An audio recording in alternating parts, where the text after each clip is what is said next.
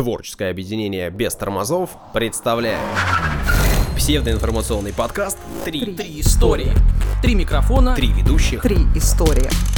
Внимание, прослушивание шоу вызывает привыкание. Слушай подкаст. Три истории. И не говори, что мы не предупреждали. Это развлекательно-познавательный подкаст «Три истории». Сегодня мы поговорим об орбитальных станциях.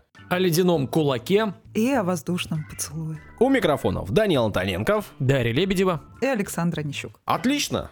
Считаешь? Думаю, что неплохо мы начали в этот раз. Давай бухти там про телеграм-канал или что там у тебя. Да, все как обычно, на старте телеграм-канал у нас есть, группа ВКонтакте есть и страница в Инстаграм тоже есть. А еще теперь есть страница на Патреоне, туда тоже стоит заглянуть. Да, в прошлый раз мы собирали Саше на энциклопедию. Спасибо большое, она приобретена. Саша теперь будет уже сверяться, соответственно, с бумажными данными, да, не только в интернетах лазить. И теперь мы собираем Саше на скафандр, на скафандр. Саш, как собрать на скафандр? Все просто, нужно зайти на страницу по ссылке, а там все, в принципе, понятно. Там можно поддержать авторов. Мы авторы, поддержите авторов. Даже хватит доллара, Саш. Хватит доллара, все, хватит болтать, поехали. Отбивочку, пожалуйста. Данил, Да, с тебя, да. как всегда, Еще бы. традиционно. История о ледяном кулаке. И не просто о ледяном кулаке Советского Союза. Это какой-то суперсолдат, супергерой, Марвел. Ты пересмотрел бы фильмы с, с Ван Дамом, мне кажется. Нет, ну есть же такой там герой, ледяной солдат или что-то такое. Ну, кстати, раньше-то все-таки фильмы про супер этих э, героев или злодеев были круче. А Суперсолдат, э, извините меня, универсальный солдат с Ван Дамом-то покруче будет вот этих марблов. Да, может быть, Согласись? просто вы были юны, и вам Да казалось идея это сама всё- более реальна. Не какие-то люди ряженые там летают и, и из лука еще в 21 веке стреляют. А нормальный чувак там, неубиваемый, переохлаждается. Все вообще отлично было. Да? Я, я помню, все было реально. Ну ладно, действительно, речь пойдет о военной деятельности. Ну, начнем сначала, Саш, как ты любишь. Ну, не с С прошлого... истоков? Не с прошлого тысячелетия, но все же. Первая в мире атомная подводная лодка «Наутилус», она называлась, э, была спущена на воду в 1954 году. Угу. Через 4 года наши запустили. Ленинский комсомол называлась лодка. э, э, Модель К-3, да, проект. И у супердержав э, появилось, э, получается, что невиданное до сих пор оружие, способное стереть э, с лица земли целое государство. Оно как бы до этого появилось, но вот эти средства доставки, да, стали более скрытыми, что ли. И При том, что неотврати- можешь подплыть в любое да, место. неотвратимыми. И АПЛ могли не всплывать месяцами, подбирались к цели и наносили э, вот этот э, скрытный и, и удар. Однако ахиллесовой пятой вот этого чудо-оружия оказалась навигация. Для успешного выполнения миссии требовались чрезвычайно подробные карты морского и океанического дна, новые навигационные системы и точные знания о нашей планете.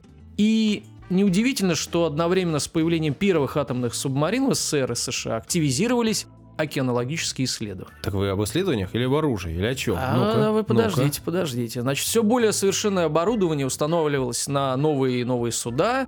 И э, в 1958 году даже американский ВМФ э, приобрел у швейцарского ученого Агюста Пикара самое глубоководное научно-исследовательское судно того времени – батискаф Триест, который исследовал э, недоступные ранее районы океана, включая Марианскую впадину. То есть уже военные, так как их приперло, им надо, стали э, заниматься исследовательской деятельностью. Почти так же стремительно создавалась карта морского дна и э, в Советском Союзе.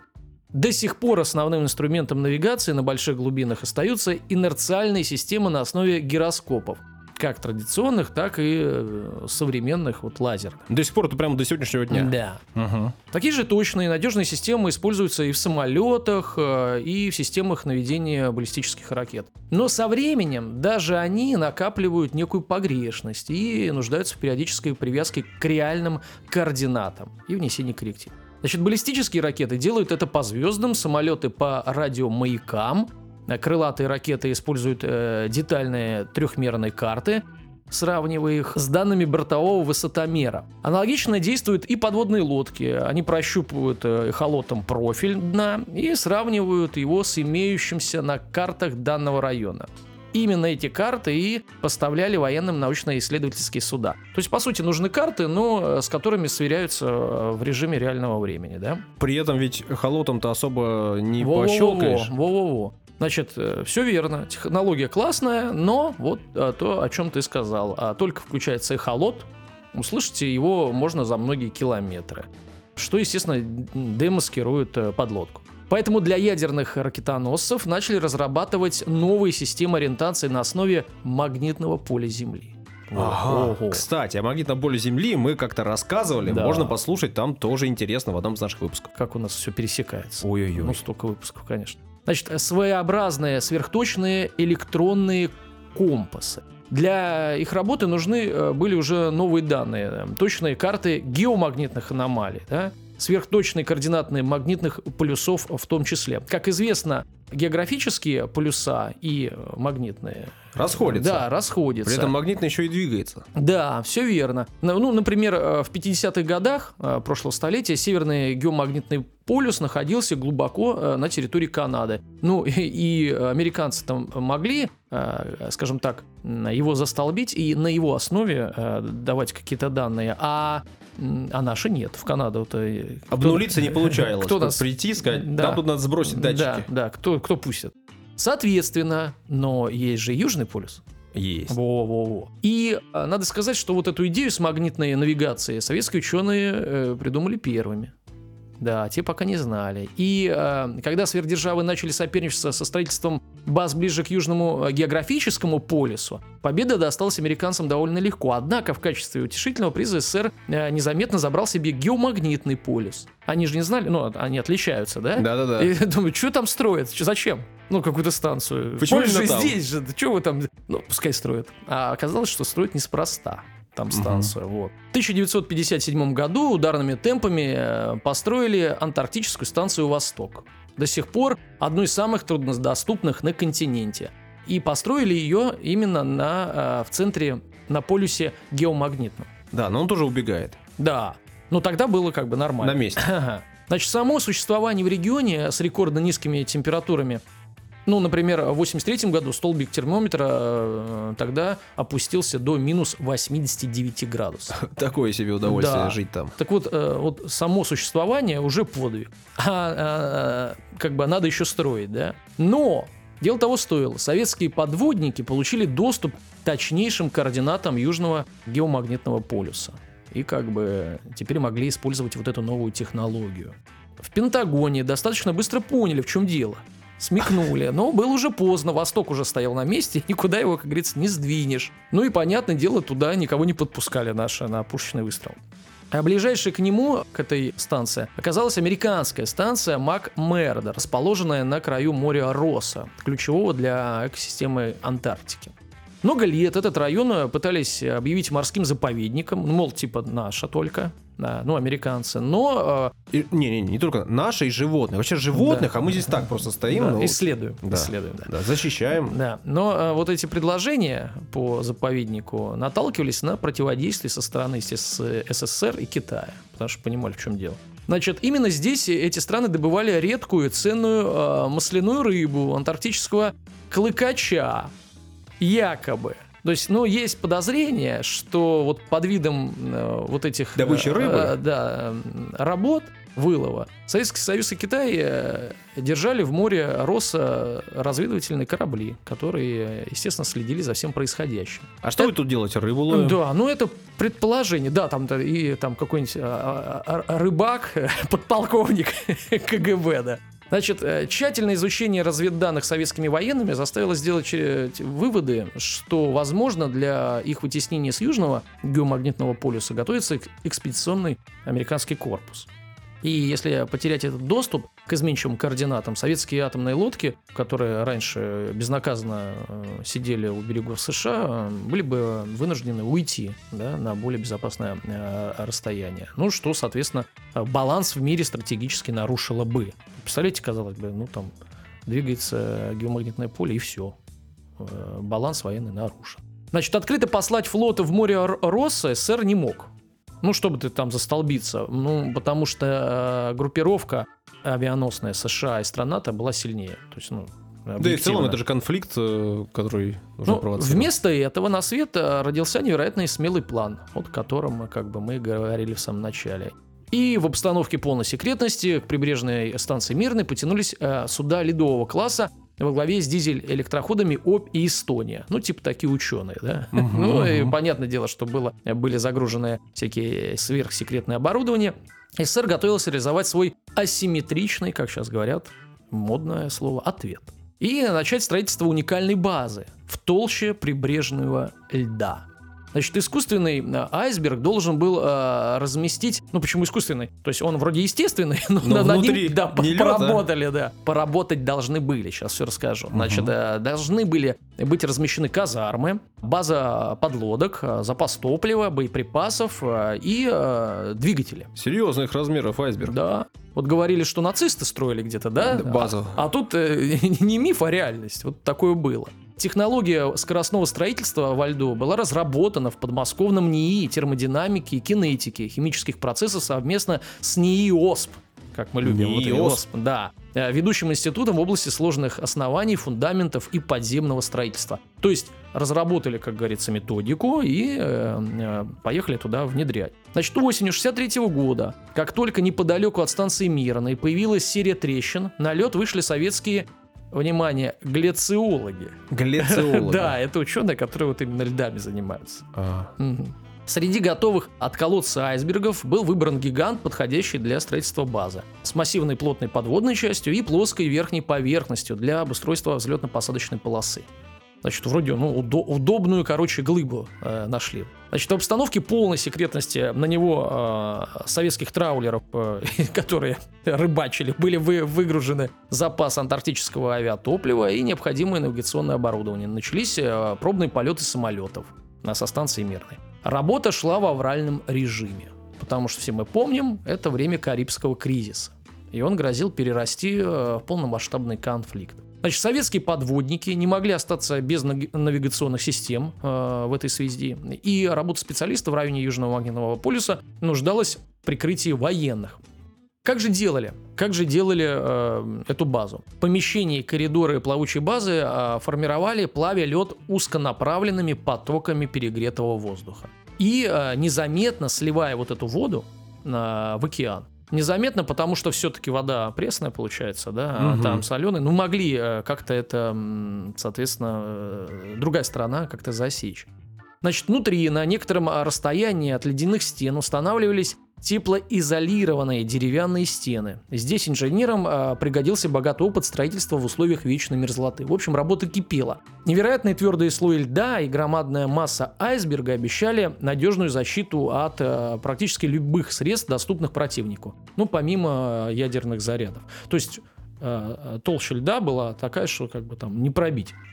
Как э, незадолго до того американская военная активность в море Росса не ускользнула от советской разведки, та- так и советская э, деятельность э, на сей раз была замечена американцами. Думаю, что это рыбаки там совсем. Да, рыбаки с оборудованием на самолетах. Значит, получить точного подтверждения они не могли, потому что спутников еще не было, как сейчас, а дальности высотных самолетов Юту да, Мгм. как, как известная группа, стартовавших с аэродромов в Австралии, до станции Мирной не хватало, не долетали, в общем, не могли посмотреть. Тем не менее, благополучное разрешение Карибского кризиса снизило накал противостояния, то есть кризис прошел, строительство было э, далеко от завершения, и когда стороны начали долгие трудные переговоры, в принципе, по кризису, там, вы это уберите, а вы это, в общем, э, ситуация коснулась и э, вот э, этой базы Антарктики. А что у вас там на Южном полюсе рыбаки да, делают? Да, да, расскажите-ка. И даже создавалась э, некая отдельная как бы комиссия по вот э, этому вопросу. Расследованию инцидента. Ну нет, скорее об улаживании инцидента. Ага.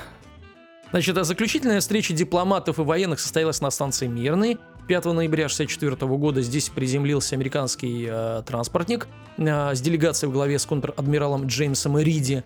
И по результатам переговоров стороны договорились о выводе военных и боевой техники с территории Антарктиды и об организации взаимных инспекций. Ну, то есть всей техники и то есть взять под общий контроль. Страны декларировали полный отказ от любых попыток захвата антарктических станций и территорий, то есть как бы э, разошлись. С другой стороны, смотрите, у нас-то там э, уже создавалась база, а у них-то нет.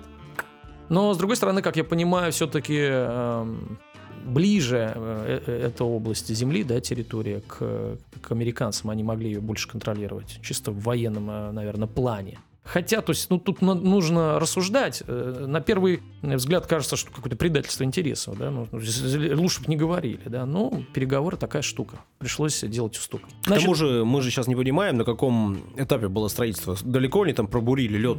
Да. Планов-то было много. это- В общем, оценки оставим, да?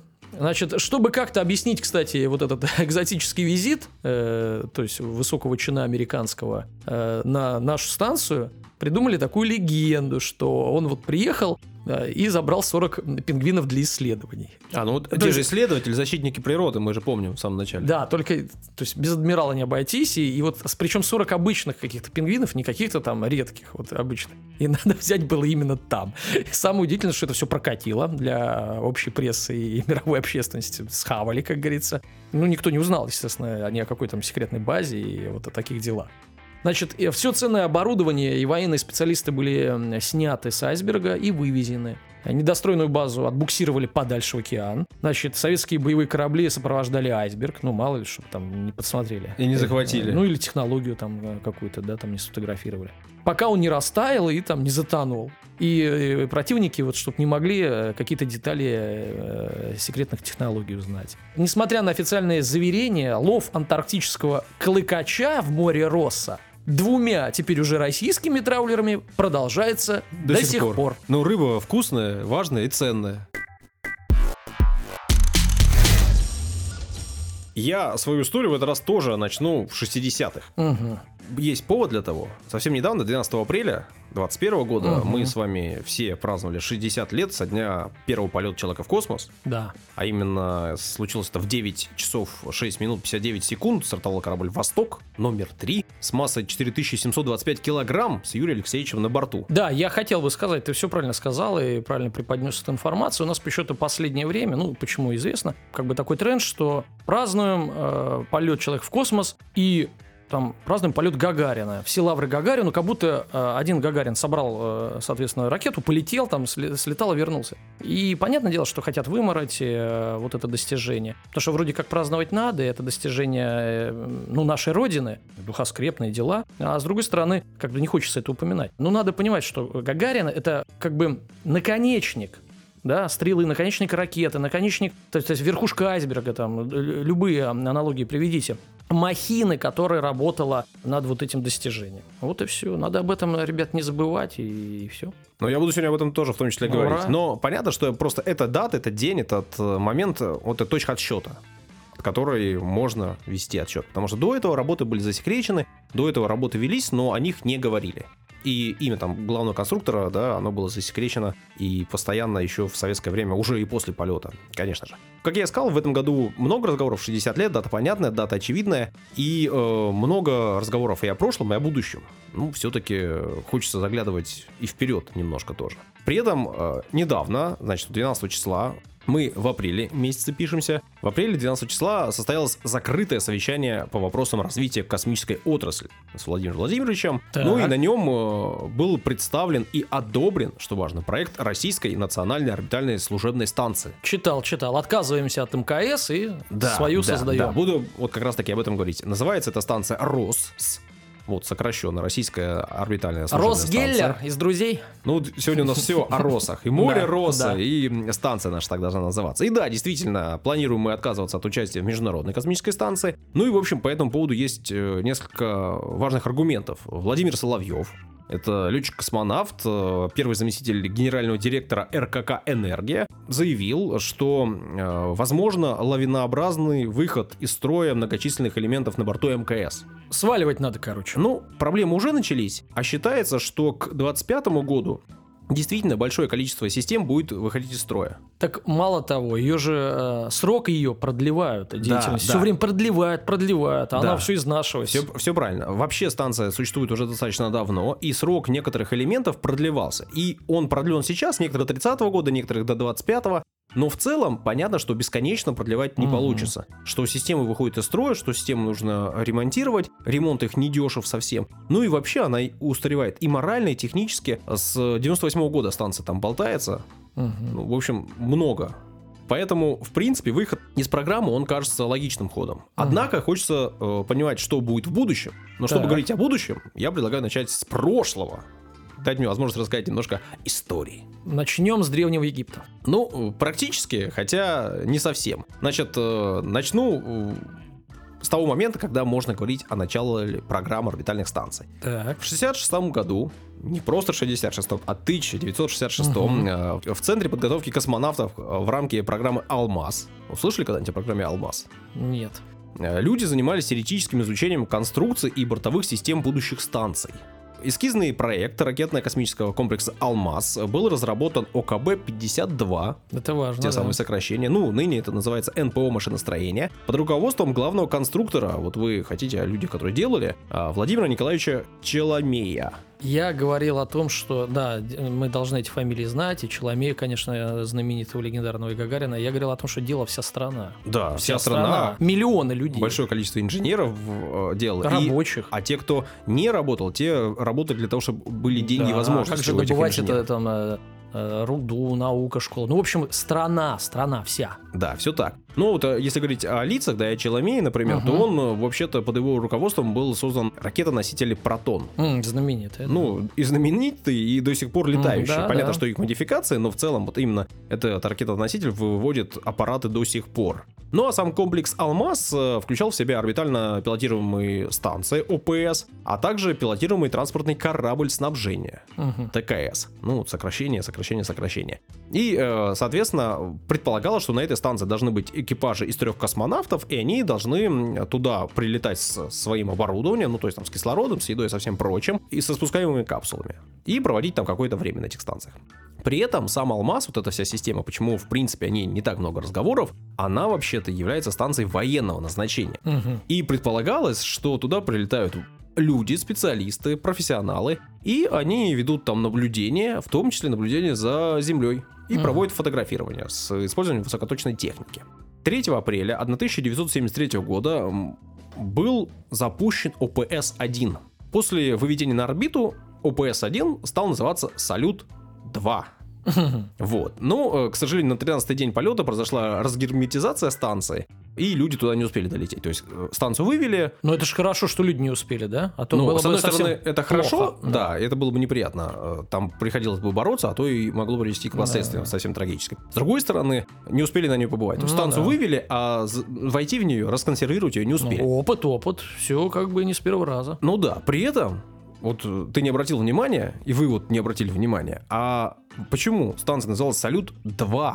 Ну, один, видимо, уже был, да? Один уже был. Все просто. Чуть ранее, в 1969 году, параллельно с программой, о которой я уже рассказал, в том, что сейчас называется НПО «Энергия», а тогда называлось ЦКБ-М, под руководством другого главного конструктора Василия Павловича Мишина, тоже человека известного, и эта фамилия, в общем, у всех на слугу, началась разработка ДОС-салют. ДОС — это долговременные орбитальные станции. Мгм. И эти, значит, первые станции предназначались уже как раз-таки э, для работы больше э, научных и сотрудников и персонала не военного. На них тоже предполагалось, что будет летать 2-3 человека, и в принципе это была схожая схема. Но, как бы, две параллельные программы. Военная и, Исследовательская. да, Мгм. 19 апреля 1971 года была запущена ДОС-1, которая успешно была выведена на орбиту и получила название «Салют». Первый экипаж отправился к станции на корабле «Союз», но там тоже, к сожалению, возникли проблемы. Вообще, это же, это же не просто первая советская станция, это вообще первая станция. И нужно было проводить стыковку на орбите, и, к сожалению, во время стыковки «Союза» с цифрой 10 и станции произошел жесткий контакт, были повреждены стыковочные системы Союза, и было принято решение не проводить э, стыковку, не переходить экипажу из э, корабля в станцию. Корабль отсоединился, там тоже были достаточно много проблем, потому что нужно было постараться сохранить систему стыковки на непосредственно станции. В итоге на Союзе 11 следующий экипаж уже отправился к станции «Салют». Он успешно э, перешел на станцию, они успешно провели работы. Случилось это 7 июня 1971 года. Получается, смотрите, 11 лет прошло э, только с первого полета человека в космос, причем непродолжительно. А теперь уже и станции запускают, и даже там э, люди туда летают. да? Люди летают, С расконсервируют, уже то переходят, Мгм. уже проводят там какие-то эксперименты сойти, работы. 11 лет. Это, если сейчас, да, по меркам, это э, две- 2021, значит, 2010. Вот за такой период вот э, такие, э, Ну, глобальные перемены. прорывы, да. Да. Ну, понятно, вы же не зря говорите о целой стране, которая работала. И мы говорили только что о 60-х, там, 70-х годах, которая работала не только в космосе, да, она работала и там в Арктике, в Антарктике, и вообще вела большое количество различных работ. И, в принципе, после этого понятно, да, мы еще помним, что страна после войны восстанавливала -то свою экономику, все остальное. Ну, э, кстати, к справедливости, да, справедливости ради надо сказать, что и в Америке в те же годы, да, там бум идет. И, и вообще по всему миру. Не знаю, может, трава кажется всегда зеленее, но такое ощущение, что вот середина прошлого века она, конечно, вот по достижениям, я имею в виду по темпам э, там, прогресса да, э, научного, конечно, опережает э, вот сегодняшнее Ну, время. не знаю, если вы вспомните что-нибудь, что было 20 лет назад, и подумаете о том, какие свершения, изменения совершились. Ну, больше все-таки вот в, наверное, информационной сфере тут, конечно, такие скачки, да, там вот условно телефоны, которые в каждом кармане и камера, и э, видеосвязь с любой точкой мира. Мы с вами записываем подкаст, находясь у вас, э, в принципе, дома. Да, с таким качеством. Делаем студийное и, качество качество. И человек это может послушать через там минуту после того, как выложили э, на другом краю земли, да, за одну секунду скачав. Нет, вопросов нет. Но я все-таки про железки, да, вот, про железки. Ну, тогда было время железок, а сейчас время цифровых технологий. Ну, да, да. Так вот, возвращаемся в 71 год. 7 июня произошла стыковка, а 29 июня корабль э, решил, решено было отправлять домой. Ну, то есть экипаж провел работы, выполнили и отправлялись домой. К сожалению, трагический случай произошел. Во время расстыковки все прошло нормально, а вот во время расстыковки уже союзов между собой во время посадки произошел сбой клапана э, воздушного, Системы все отработали нормально. И система торможения, и система выпуска парашюта, и система мягкой посадки. Двигатели отработали, корабль был посажен мягко, но э, весь экипаж погиб, потому что была разгерметизация, там э, произошел сильный перепад давления, и, как говорится, да, вот это вскипание крови произошло угу. у людей. В общем, э, все они погибли, космонавты. После этого было принято решение, и до сих пор так происходит. Все космонавты э, производят и взлет, и посадку в скафандрах, а до этого они без скафандров находились. Mm. И это их, в общем, и погубило. Ну, не зря, да, говорят, что все инструкции пишутся кровью. Ну, То есть да, вот, да, вот это получается. не учли, и все. Да, да теперь так. Да. Рассчитывали, что система сработает штатно, но понятно, угу, что... Не сработало. Да, да. 29 июля 1972 года, то есть через год, произведен запуск DOS-2, выведена на ракетоносителем Протон и стала следующим салютом. Ну а ОПС, соответственно, э, вот они так и продолжали. ОПС становились салютом и DOS становились салютом по очереди. Понятно или не очень? Ну, в общем, запускали ra- разные направленности Военные... станции, а все салют. И научные, да. После того, как они выводились на орбиту, они становились салютом. Ну, чтобы замаскировать. И что? конспирация с некоторой точки зрения, ну и просто станции назывались салют. Ага. Такое, такое было принято решение. Ну, ОПС-2, например, стал салютом 3, DOS-4 стал салютом 4, ОПС-3 стал салютом 5 и, в общем, так далее. При этом после того, как ОПС-3 было выведено на орбиту, был завершен первый этап работ. Дальше предполагалось, что они будут немножко переработаны, доработаны эти станции. Э, работы начались, но в процессе работы было принято решение перевести на автоматические полеты, на автоматизированные, беспилотные. И после этого уже алмазы не выводились и не становились салютами. Дальше салютами становились уже только досы. То есть то, что было разработано НПО «Энергия» сейчас, что называется. Значит, DOS-5 э, получил название «Салют-6» и было выведено в 1977 году на орбиту. Значит, идут это уже такие долгосрочные, долговременные экспедиции. За время эксплуатации станции к ней пристыковалось 16 пилотируемых космических кораблей Союзов и Союз-Т. На борту станции поработало 27 космонавтов, 19 э, советских и 8 иностранных. При этом 6 советских космонавтов побывали на станции дважды.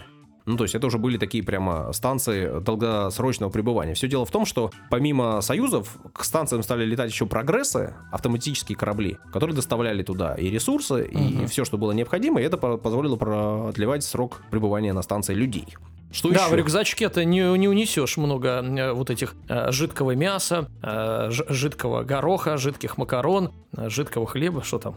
Да, скорее сухого, наоборот. Все уже сублимировано. В тюбиках, все в тюбиках. Кстати говоря, сейчас уже в тюбиках ничего не, не делают. Понятно. Да, тогда, может быть, еще было и в тюбиках дело. После этого, в 82 году, Салют 7, это DOS 5.2, так называлась станция. Значит, на борту побывало уже 21 космонавт, 19 советских и 2 иностранных. При этом трое советских космонавтов там побывали дважды, а один даже три раза слетал на станцию, успел. Программы велись, станции развивались, и После этого, после того, как салюты уже были признаны успешной и пребывание людей на орбите было признано правильным, было принято решение запуск и разработки новой станции, новой, э, другой технологии. До этого салюты, это по сути, ну, если упрощать, это станция, которой нужно было пристыковаться, и после этого люди туда переходили. И это был один единый комплекс. А вот станция Мир, это стала модульная станция, модульная конструкция, на которой люди пребывали уже постоянно. То есть там люди находились, Мгм. прибывал следующий корабль, эти сходили, те садились в То корабль есть и в, улетали. в доме всегда кто-то был. Да, это стала первая такая огромная станция. Предназначалась она для полетов из двух-трех человек. То есть они прибывали туда и оставались там, переходили, и в какой-то момент там находилось, соответственно, там или 6, или 4 человека. Мгм. При этом это была модульная конструкция, как я и сказал. И в целом это была первая станция, которая была запущена на такой длительный срок. А в каком году? 86 год. Мгм, 86 год. мгм. Значит, вообще станция была выведена на орбиту с целью проведения технологических экспериментов по обработке процессов полупромышленного производства полупроводниковых материалов и медицинских препаратов, а также для проведения технических, биомедицинских, геофизических, астрофизических и других экспериментов. Ну, то есть это уже такая была настоящая лаборатория. Звучит круто. При этом комплекс МИР, да, станция, это целый комплекс, эксплуатировался в постоянном пилотируемом режиме, как я и сказал. Станция проработала на орбите 5511 дней. В целом станция состояла из э, модулей. Общий вес всех модулей всей станции составлял примерно 125 тонн. А объем герметичных отсеков около 400 кубических метров. Ну, то есть это, конечно, большущая штука. На станции побывало 137 человек из 12 стран мира за все время. Ну и понятно, что станция мир в целом достойна отдельной истории. И, в принципе, возможно, когда-нибудь об этом мы тоже поговорим. Ну, затопили ее на нашем веку, еще помню, да. Ну да, уже относительно недавно. Потому что было принято решение, что, ну, опять же, мы же говорим, что станции устаревают, технологии, нужно проводить ремонт и все-все-все прочее. К тому же тяжелые времена настали, да, для науки и космоса российского. Это уже было 90-е годы. Станция появилась в конце 80-х, да, как мы сказали, Да, 86-й. 86-й, да. Это уже перестройка, все остальное. В общем, время было непростое. При этом станция все-таки существовала. И существовала долго. 5511 дней. 15 лет почти. Да, но э, появилось э, у международного сообщества желание сделать э, совместный проект. Общую, да, да, международную космическую станцию МКС. И, ну вот на данный момент, да, она существует, она находится где-то там над нами летает. И Это- заметьте, мир тогда на момент затопления 15 лет находился, и говорили, ну, старая, старая, обосновывалась как? А что вы топите? Ну, она старая. А сейчас, значит, э, МКС уже 23 года, еще продлевают. Да, Мгм. да, и еще хотят продлить Мгм. лет на 10. Но в целом, да, что такое? Это крупнейший космический аппарат, когда-либо построенный человеком на Мгм. данный момент. В создании станции принимали участие вот Россия, США, Канада, Япония, Германия, Франция, Италия, Испания, Дания, Бельгия, Нидерланды, Норвегия, Швеция и Швейцария. Это МКС. Да, это все МКС, конечно же, да. Первым э, был выведен наш модуль. Случилось это 20 ноября 1998 года. И можно считать, что это день рождения станции. Э, Модуль «Заря» был выведен на орбиту, и он стал первым модулем, куда стали Мгм. пристыковывать, пришвартовывать все остальные модули. К сожалению, вот сейчас, да, у нас эти проблемы э, наблюдаются, да, там, возможно, вы слышали, э, Дырки. разгерметизация, да, да. Дырочки кто-то светит. И, к сожалению, это как раз-таки на нашем модуле, на одном из старейших, модуль «Звезда», там где-то в служебном модуле утечки, и они достаточно такие значительные по меркам станции. Там вообще на станции периодически воздух уходит. Ну, то есть, как бы ты ни делал герметичный, воздух постоянно уходит. Но там э, значительно больше, то есть там почти в 5-10 раз превышает э, темпы выхода воздуха. Поэтому он там герметизируется, закрывается и пытаются решить проблему с 2019 года. Ну, вот, Мгм. насколько я понимаю, там в марте 21 последний раз я данные нашел, ну, была не решена проблема. Что, так долго не могут решить? Нет, там и, и одним способом, и другим пытаются Ага. что-то заделать. И найти там было непросто, что-то там в Википедии написано, что нашли с помощью чая в пакетиках. Ну, знаете, бросили, он там засосал его к месту выхода воздуха. Ну, в общем, какая-то такая прям непростая проблема. Что еще? Понятно, что есть МКС, да, и понятно, что мы поговорили о советской программе. Надо все-таки сказать о том, что не только мы пытались сделать станции. А я хотел бы э, сделать маленькое э, лирическое отступление, э, какие наши слушатели любят слушать. Очень, Да, да. очень. Ну вот смотрите, ведь как интересно, ведь э, 90-е годы это как раз время обнимания России э, И, соответственно, логично, что станцию свою, индивидуальную, личную, собственную, российскую, затопили и стали строить как бы общую. А теперь приходим к обратному, да, то есть выходим из МКС и строим, строим свою. Ну, об этом я предлагаю чуть-чуть позже. Давайте опять про прошлое, да. Э, все-таки я рассказал про нашу программу, а не только мы строили станции. Например, Так. США тоже строили свою орбитальную национальную станцию. В 73 году она у них была выведена на орбиту, называлась она Небесная лаборатория Skylab. И на данный момент является одной единственной станцией, которая там у них э, побывала и поработала. Значит, э, существовала она с 73 год по 74 всего-навсего. 9 человек там на ней э, за это время побывало. 171 день просуществовала. Ни о чем, в общем. Ну, э, да, но при этом они там проводили какие экс- эксперименты, работы какие-то, но у них тоже там с выводом кораблей на орбиту проблемы произошли, э, ракетоносители сменились, и стыковка что-то там не сработала. В общем, в общем, были причины, по которым они не смогли это сделать. Уже в 2000-е китайцы Мгм. свои станции выпускали. Тяньгунь-1 и Тяньгунь-2, Небесный дворец, возможно, Так. Тяньгун, китайский язык сложный, да, тоже э, надо понимать, что два, две станции было, на 6 на одной человек побывало, на другой 2 человека. Тоже ни о чем. И проработали они там в обитаемом режиме 25 и 26 дней. Ну, то есть немного. Но это прошлое, да. Что же в будущем? Вот вы говорите о строительстве станции. Я начал с этого, о том, что мы собираемся строить РОСС. А я хотел бы обратить ваше внимание, смотрите-ка, ваше, я имею в виду всех наших слушателей, что Советский Союз, значит, вывел сначала салютовый, да, а потом мир, и все это существовало долго, десятилетиями, все, все прекрасно работало. Все другие страны, весь мир, а вот э, сподобился сделать МКС общими усилиями, общими. На да, основе нашей на, станции. на основе нашей станции, общими усилиями.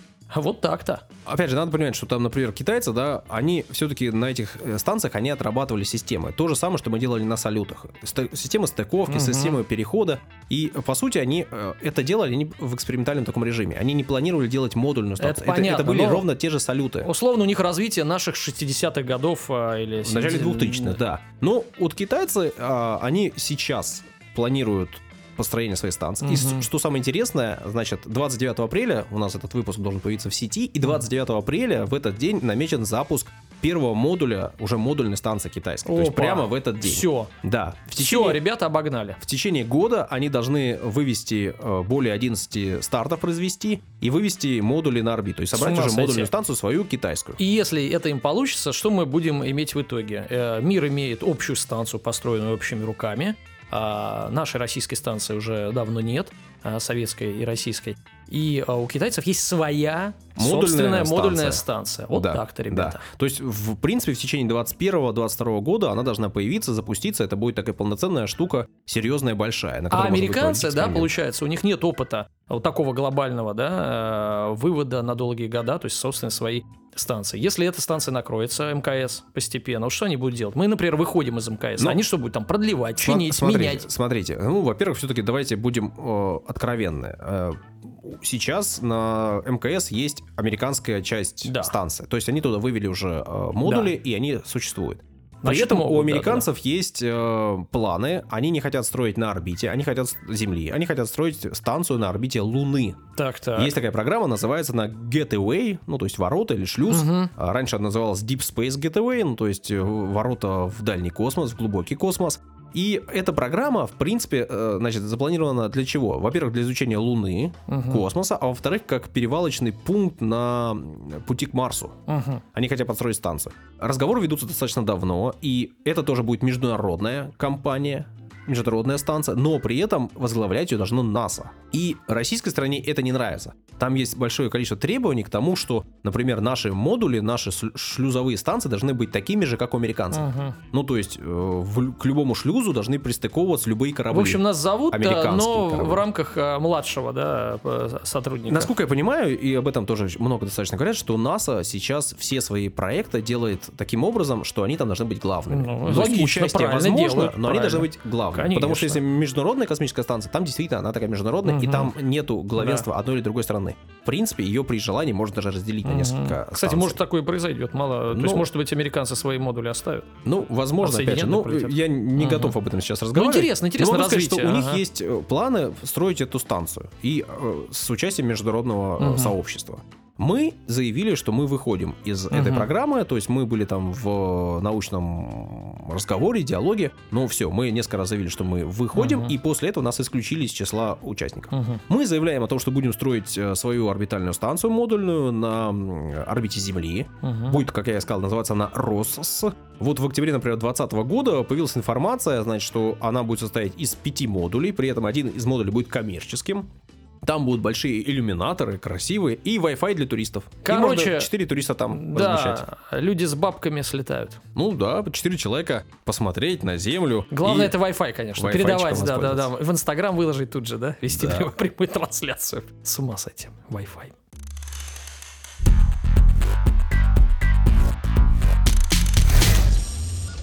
Даш, как у тебя настроение сегодня? К чему этот вопрос? Почему вдруг посреди подкаста я вас прошу? Хочется сделать красиво. Да, хочется воздушного настроения и легких тем. Такая непринужденная подводочка. Да. Черепашоночек, не хочешь ли ты воздушного мороженого? Что ж, подкрепиться я Ты всегда, всегда, не прочь. угадываешь все. Ну просто Конечно. вот Ванга. Да, Вангелий. да. Ну что, готовимся к лету. Да, мы всегда готовимся к лету. Всю да. жизнь. Начиная готов- с осени. Да, мы всегда готовимся к лету. И оно не приходит, да, Да. все время. Мы не едим сладкое, поэтому, но о нем говорим. Я это, ем. очень, это очень полезно. Ест тихо, без слов в тишине, э, при выключенном свете. Ну что, тогда безе в студию. Та-да-та-та-та-ра-та-та-та-та, та-ра-та-та. Да, вот, пожалуйста, Даш. Сейчас должен быть легкий хруст. Так вот, я так часто и в проброс упоминала об этом лакомстве, что ему стало обидно. Безе требует к себе э, большого внимания. И э, сегодня мы обязательно уделим Так. этому десерту внимание. Его многие называют меренгами. Вы обращали Мгм, внимание? Да. мгм. Люди делятся, которые говорят меренги, а другие И на произносят нормальных, да. безе. Да, Ну вот вы как, кстати, безе, говорите? конечно, какие меренги, вы что? Саша, ты? Я не произношу В обычно слов. кулинарной книге это был безе. Или было безе. Ну так вот, я тоже употребляю безе, но я привыкла, что многие мои подруги говорят меренги. Да-да-да, да, говорят. Мгм. Так вот, существует мнение, что безе и меренги это не одно и то же, вы представляете? Нет, не могу Что себе я представить. вы, вычитала что-то невероятное. Согласно этому мнению, безе это, ну, как известно, это яичный крем, приготовленный из взбитых белков с сахаром. Все просто, да? Всего Мгм. два ингредиента, как я Мгм. люблю, да? Если краски, то только черный и зеленый, если ингредиенты, то только два, но получается что-то волшебное. Если макароны, то доширак, да. Так вот, а меренга это хрустящее изделие, которое сделано в определенной форме из безе. Ну, то есть безе основа для меренги. Мне кажется, это вымученное какое-то Так раз- себе, разночтение. Да. это все одно и то же, просто по-разному названное. Только сбоку, как говорится. Само слово безе, как я уже не раз э, говорила, переводится Поцелуй? с французского языка как э, поцелуй. Мгм. Да. Мы запомнили. Да. А происхождение слова меренга Что это? неоднозначно. Вы Неоднозначно. представляете? Да, есть версии, есть версии. Так вот, согласно одной из них, это слово также пришло из французского от города Майринген. Ну, то есть, э, понятно, параллель, да? Меренга Майринген. Швейцарский город. И, значит, придумал его кондитер Гаспарини. То есть, э, скорее всего, этот кондитер был итальянцем. Ой-ой-ой, как все появи- сложно. Да, все очень как-то сложно, очень неправдоподобно, очень кратко. То есть нужно вопрос изучать. Информации об этом мало. Ну, Век просто 17 Итальянские корни. Мы же знаем, что в Швейцарии Да, там да, что да. там немцы, французы, итальянцы, да? Да, да, да. Везде как бы так- такая европейская вот эта классическая смесь, поэтому не очень ясно, откуда появилась. Ну, понятно, романская группа, в общем. А в Швейцарии там тоже кантоны, да? Да, да, да, да. И там несколько государственных языков. Поговаривают, что вот эта самая меренга появилась совершенно случайно, когда э, Гаспарини просто увлекся взбиванием белков. То есть он Этим легко увлечься. Засмотрелся, да, на, э, в окно или там ролик был интересный на YouTube, да, и он так одной рукой хоба и не заметил, как вдруг у него получилась такая воздушная пена невероятная. Я думаю, что он с девушкой какой-нибудь заболтался, Возможно. которая месила тесто Вполне, вполне возможно. рядышком. Так вот, получилось вот это хрустящее пирожное. Естественно, завоевал популярность, потому что легко делать, да, всего два ингредиента. Еще есть одна версия. Значит, э, что впервые появился этот рецепт в книге совершенно другого человека, повара Франсуа Масьяло, тоже с э, итальянскими корнями. Жившего, видимо, на территории Франции. В общем, все очень сложно, запутанно, непонятно, поэтому проще всего, мне кажется, говорить безе. Хотя еще одна теория вообще говорит о том, что происходит это слово от польского, Так, так. из польского языка. Морзинка. То есть, ну, Ну, очень похоже. Да. да, да, да, те ну, меренга. Мгм. Мурзилка, да. а Из Да, русского. и что этот десерт был изобретен шеф-поваром короля Станислава I Лещинского. Ну, в Ну, общем, повар тоже такое. итальянский. Сто процентов. Как всегда, если на просторах интернета э, вбить безе, то обязательно все это впихнут туда, значит, Марию Антуанетту. Как только идут разговоры про пирожные, десерты, Ага. везде Мария Антуанетта. Она не имеет к происхождению безе никакого отношения, но почему-то везде обязательно ее нужно впихнуть. Потом, еще кто-то считает вообще из историков, что изобрели десерт англичане. То есть вообще совершенно другая история. Мгм. И да, нашли даже какое-то документальное подтверждение, упоминание о десерте под названием «взбитое яйцо с белым сахаром». Ну, вообще... А я знаю, что это за историки. Правдиво. Английские. Историки. Выдали такую версию. Да, и вроде как э, вот эту запись нашли, она от 1604 года. В Оксфордшире была сделана. Ну, не знаю, чему верить. В Оксфордшире... А может Значит, быть, я так- не была, чтобы это все подтверждение этому найти. А может быть такое, что примерно в одно время в разных местах придумали без. Ну, это очень сложный рецепт, Да. его невозможно повторить. Да, да, да, Такой невозможно. уникальный. Вот я тоже склоняюсь к тому, что как и пельмени, да, о которых спорят просто все страны, как и происхождение виноделия, ну, это все такая ерунда. В общем, кому как удобно, так и произносить и говорить. Мы все-таки говорим не о происхождении самого десерта, а о названии, да, то есть в основном борются за то, как правильно Только называть. безе, ребята, запомните. Никаких меренг. Да. В общем, существует три э, основных рецепта, наверняка их гораздо больше. Это э, французский, швейцарский, итальянский. Выбирайте, какой вам больше нравится, найдите на просторах интернета, это очень легко сделать. Нам польский больше нравится. Ой, да, это очень странная версия. Оригинально, оригинально. Так вот, почему поцелуй? Вы никогда не задумывались? Нет. Вот я задумалась, почему? Вот э, Мы просто не знали раньше, что было, что это переводится как поцелуй, поэтому и не думали об этом. первое, что приходит в голову, да? Потому что он легкий и вроде как сначала хрустит, а потом тает во рту. Ну, растворяется на губах словно поцелуй. А может быть, как мне показалось, имеется все-таки в виду воздушный поцелуй. Мгм. Потому что как раз средние века, заразные болезни, придумываются новые формы приветствий, прощаний. Мгм. И чтобы друг друга не заражаться, люди начали э, использовать вот этот воздушный поцелуй. Ну, мы к этим временам э, возвращаемся, да.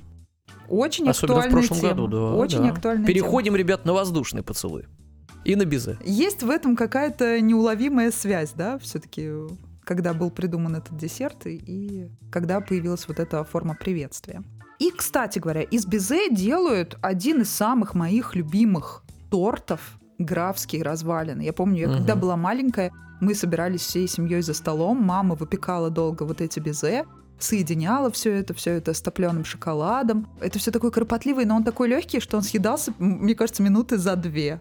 Меня есть всегда это- напрягало, вроде там есть места такие мягкие, вкусные, и там, оп, как эти сухари. Грызешь. Мне не нравилось. Да ты чё, он мягкий. Да, По ну идее. ладно. Ты просто не пробовал, как готовит его моя мама. Хорошо. Ну, жду, жду, Так приглашение. вот, графские развалины появились в Советском Союзе. Правильно. Пришел коммунизм, всех графьев. Погнали. Да Тряпками развалили Слушай, замки. все, все одно и то же. Знаете, почему появилось? Потому что Леонид Брежнев любил десерты с использованием безе. Ну вот. Значит, и искали всякие возможные варианты, как его уд- удивить и так далее. А почему так называется? Потому что есть произведение такое у Аркадия Гайдара на графских развалинах. Все просто вот до такой степени просто и легко. Но символично. Кстати говоря, это удивительно, но, но меренга еще называют латиноамериканский танец. Мгм. Где люди двигаются так же, как миксер, когда взбивается безе. Ну что, рассказали мы про исследования на Южном полюсе и про то, что было в прошлом, да, какие там противостояния. Не, скорее мы рассказали все-таки о э, невероятной базе, которую начали строить во льду. Прям Внутри. в глыбе э, льда. О космических исследованиях поговорили и о поцелуях сладких. Оу. Тоже поговорили. Ну э, что, впереди у нас еще куча выпусков. Надеюсь, что все так и будет. Надеюсь, что мы продолжим выпускать их по четвергам. И надеюсь, все-таки не куча, а строгий ряд. Строгий ряд. Да. Легион выпусков. Да, для этого нужна ваша поддержка. Мы должны ее чувствовать. Как это мотивация должна быть. Фил за поддержка. Типа того, да, да, вот э, ваш английский прекрасен. Э, что я имею в виду, когда об этом говорю? Я говорю, что у нас есть страница в Инстаграме, у нас есть группа ВКонтакте, у нас есть Телеграм-канал. Очень бы хотелось, чтобы вы там что-нибудь писали, высказывались, критиковали нас, возможно. Это тоже стимулирует, э, кого-то стимулирует Не, ну давайте, похвалы, да, кого-то давайте все-таки э, как бы займемся разделением, разделением э, все-таки функций. Значит, критиковать Сашу, а нас Дашей хвалить.